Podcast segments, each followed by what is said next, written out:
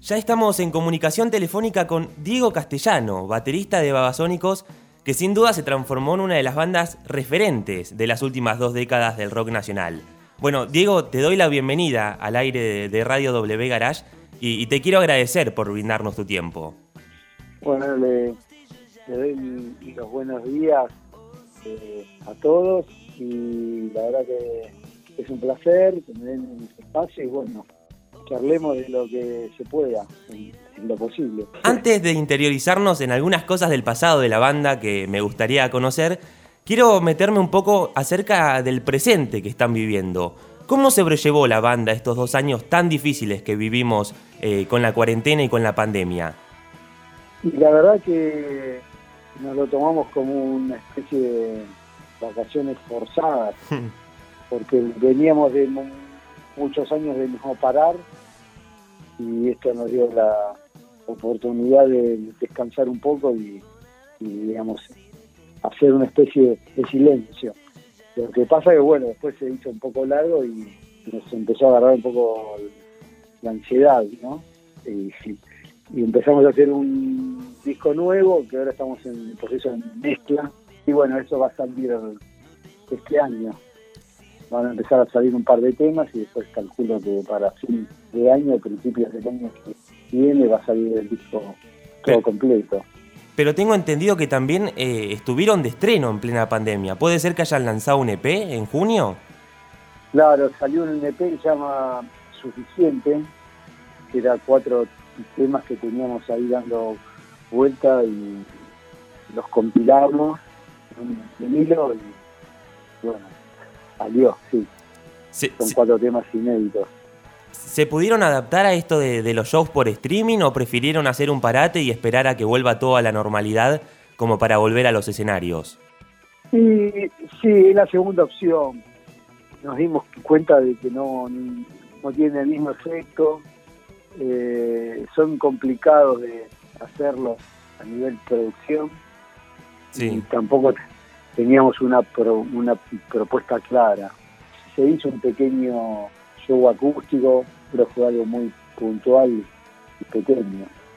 Y bueno, estamos ahora, como te decía antes, eh, trabajando en el material nuevo y a la vez nos convocaron por un festival en México. ¡Qué lindo! En, en noviembre, el Monterrey Festival Pal Norte llama.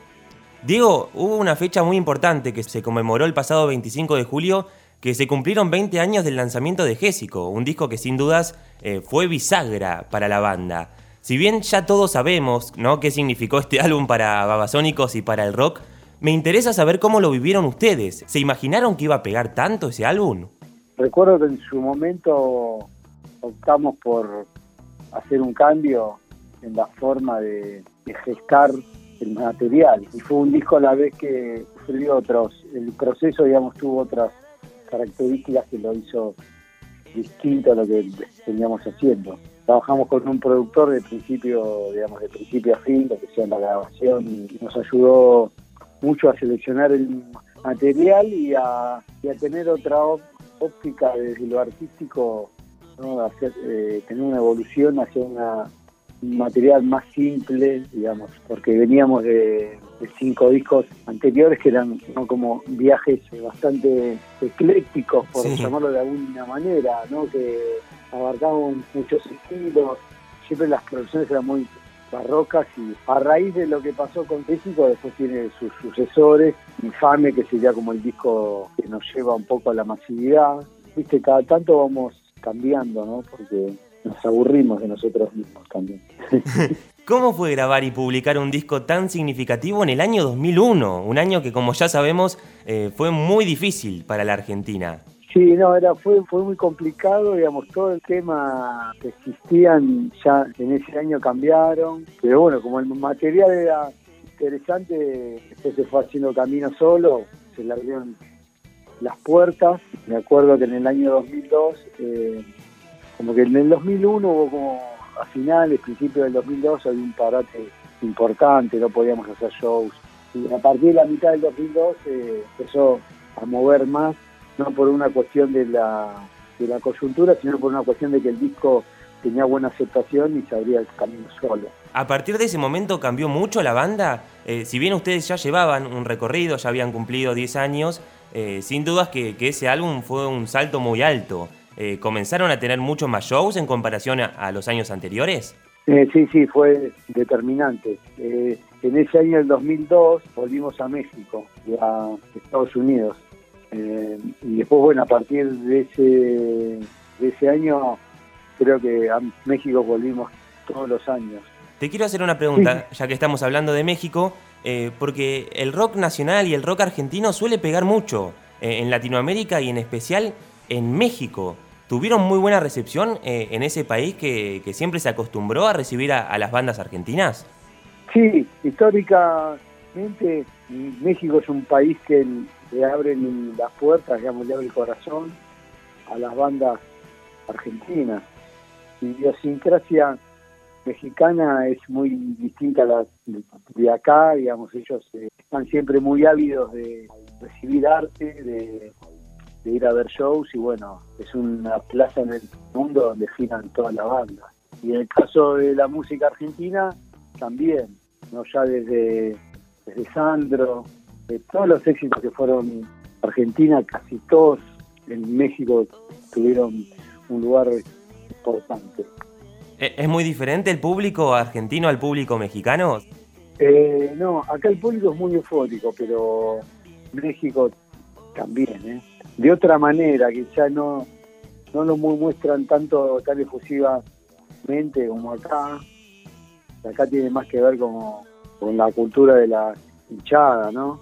Hay un documental en YouTube que habla de eso, de las bandas anglo que vienen y, y quedan deslumbradas, digamos, sorprendidas por lo que es el público argentino. Es como una devoción, ¿no? Como, una, como un rito religioso, ¿no? Si uno ve lo que pasa con el indio solar, con la renga. En México no es así. Sí, en México eso también se da, pero es más parejo, digamos. No, no, no se no se segmenta tanto como en tribus, ¿no? sino que es más en general. Este álbum, Jessico, sin dudas, como decíamos recién, eh, fue muy novedoso para la banda, pero también para los oyentes y para los fanáticos de Babasónicos. Y creo que ustedes lo saben, y es por eso que sacaron algo muy novedoso eh, este último tiempo, que fue un podcast. Eh, la verdad que, que, en lo personal me sorprendió mucho. Un podcast que se llamó Tan Freak y tan popular sin espoliar mucho para que la gente lo, pueda escuchar. ¿Con qué nos podemos encontrar en esto?